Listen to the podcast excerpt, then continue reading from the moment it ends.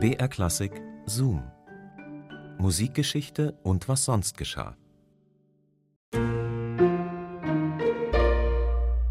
Rätselhafter Doppelmord in Neapel. Hätte es im 16. Jahrhundert schon sowas wie Galileo Mystery oder X-Factor gegeben, dann wäre die heutige Geschichte da super gut platziert gewesen. Aber erstmal hallo und herzlich willkommen zu unserem Podcast Zoom Musikgeschichte und was sonst geschah. Hier bekommt ihr skurrile Anekdoten und Geschichten aus der Welt der klassischen Musik. Jede Woche gibt's eine neue Folge für euch und die picken wir immer raus aus dem Radioarchiv von BR Classic. Ich bin Christine und heute geht's um Carlo Gesualdo. Gesualdo. Der hat nämlich in Neapel nicht nur eigenartige chromatische Choräle komponiert, sondern es rankt sich auch eine blutrünstige Geschichte um ihn, die sich zutrug eines Nachts, als er in flagranti seine liebste Maria erwischt hat mit einem anderen Typen. Und Gesualdo, der hat sich damals anscheinend gedacht, hm, sicherheitshalber murks ich die einfach beide mal direkt ab. Weitere Details folgen jetzt und ich wünsche euch viel Spaß beim Hören. Ein Drache wacht über den riesigen Torbogen. Spitze Haifischzähne warten auf ihre Beute im Wappen der San Severo.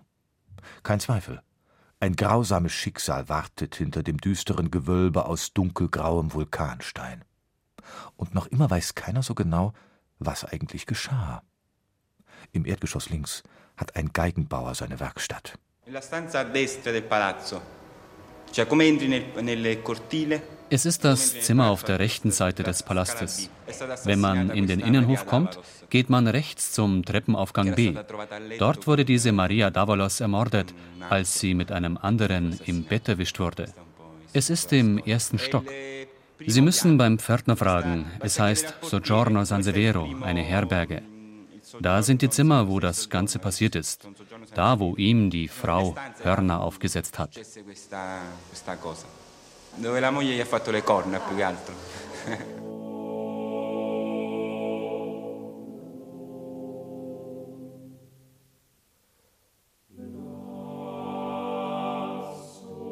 Außer der Fassade erinnert nichts mehr an den Adelspalast der Renaissance. Erdbeben zerstörten die Eingeweide des Gebäudes, in dem einst der von spanischer Fremdherrschaft entmachtete neapolitanische Adel ebenso luxuriös wie sinnlos die Zeit totschlug. Don Carlo Gesualdo, Fürst von Venosa, mietete den Palast als Stadtresidenz. Dort feierte er 1585 in einem mehrtägigen Gelage seine Hochzeit. Und dort fand die kurze Ehe, nur fünf Jahre später, auch ihr blutiges Ende.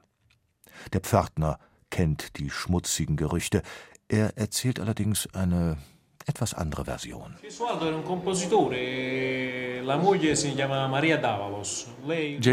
war ein Komponist. Seine Frau hieß Maria Davalos. Und er hat die Frau und ihren Liebhaber Fabrizio Carafa ermordet. Eines Tages erzählte er, dass er zur Jagd gehen würde. Heimlich kehrte er zurück und hat seine Frau mit Fabrizio Carafa im Bett überrascht und beide getötet. Am nächsten Tag hat er ihre Leichen öffentlich zeigen lassen. Ihr Zimmer lag nicht in der heutigen Pension Soggiorno San Severo, sondern in einer Privatwohnung zur Straße hin. Jetzt ist dort nichts mehr zu besichtigen. Alles ist renoviert.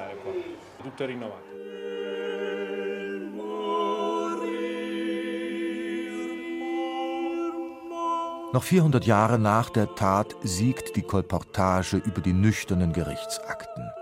Eine farbenprächtige Chronik hat die angebliche Vorgehensweise des Fürsten überliefert, dass er die Körper der unglücklich Liebenden nackt auf jener berüchtigten Treppe ausstellte. Beide, die Fürstin und ihr herzoglicher Liebhaber, an den intimen Stellen mit tiefen Wunden übersät. Doch damit noch nicht genug. Böse Zungen raunten, dass sich ein Dominikanermönch am Leichnam der Donna Maria vergangen habe, obwohl ihr Körper längst erstarrt war. Eine Schlagzeile, wie geschaffen für die Boulevardpresse eines Endzeitalters der Spätrenaissance. Und schon damals paarte sich Sensationslust mit Doppelmoral. Der sinnliche Trieb ist es, der die Männer dazu bringt, sich bedenkenlos dem unsteten Willen und zügellosen Verlangen einer unbedachten und eitlen Frau zu unterwerfen. In dieser Geschichte hören wir von einem Mann, der sich allein auf ihren Wink hin in Gefahr begibt, Seele, Ehre und Leben zu verlieren. Vom gerechten Zorn Gottes geschlagen, dient er der Menschheit als jämmerliches Schauspiel.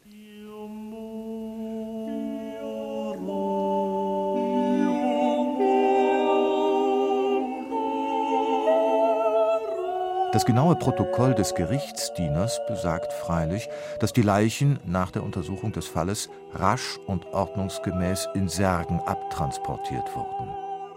Ein Vorgang, der zu fantasielos ist, um sich im Volksgedächtnis einzunisten. Tatsache bleibt, dass der Adel seinerzeit nach eigenen Gesetzen lebte.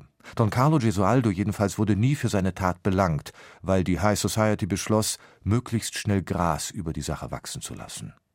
Schließlich waren mit den Carafa und den Davalos zwei der vornehmsten und ältesten Familien Neapels betroffen.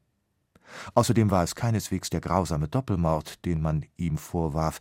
Seine Ehre war lediglich in Verruf geraten, weil er die Tat nicht allein und eigenhändig begangen hatte, sondern aus einem feigen Hinterhalt und mit nicht standesgemäßen Komplizen, Knechten und Dienern.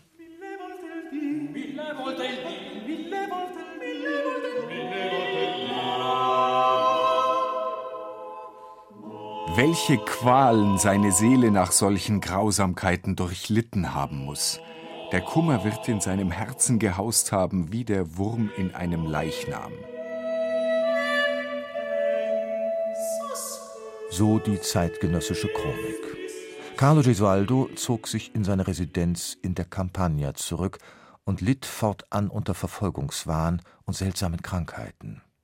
Seine Seelenqualen verwandelte er in seltsame chromatische Madrigale, die von Liebe und Tod singen. Tja, der Adel kann vielleicht die Gesetze auslegen, wie er will, aber so ein Doppelmord, der geht auch an einem Gesualdo nicht spurlos vorbei. Das war ein Zoom von Corinna Hesse. Zoom, Musikgeschichte und was sonst geschah, gibt's immer samstags neu in der ARD-Audiothek und natürlich überall, wo es Podcasts gibt. Und wir freuen uns sehr, wenn ihr uns abonniert.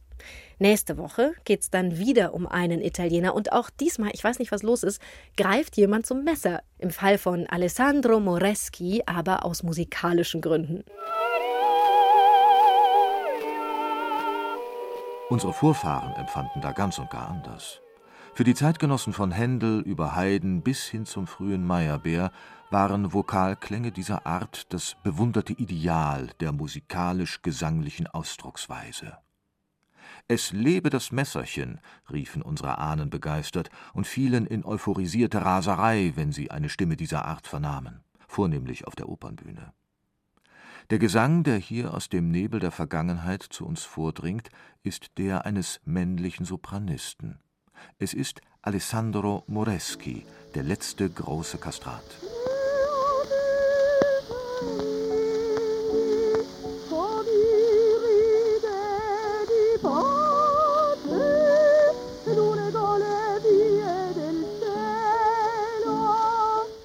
Wir hören uns dann nächste Woche wieder. Bis dahin macht's gut. Eure Christine.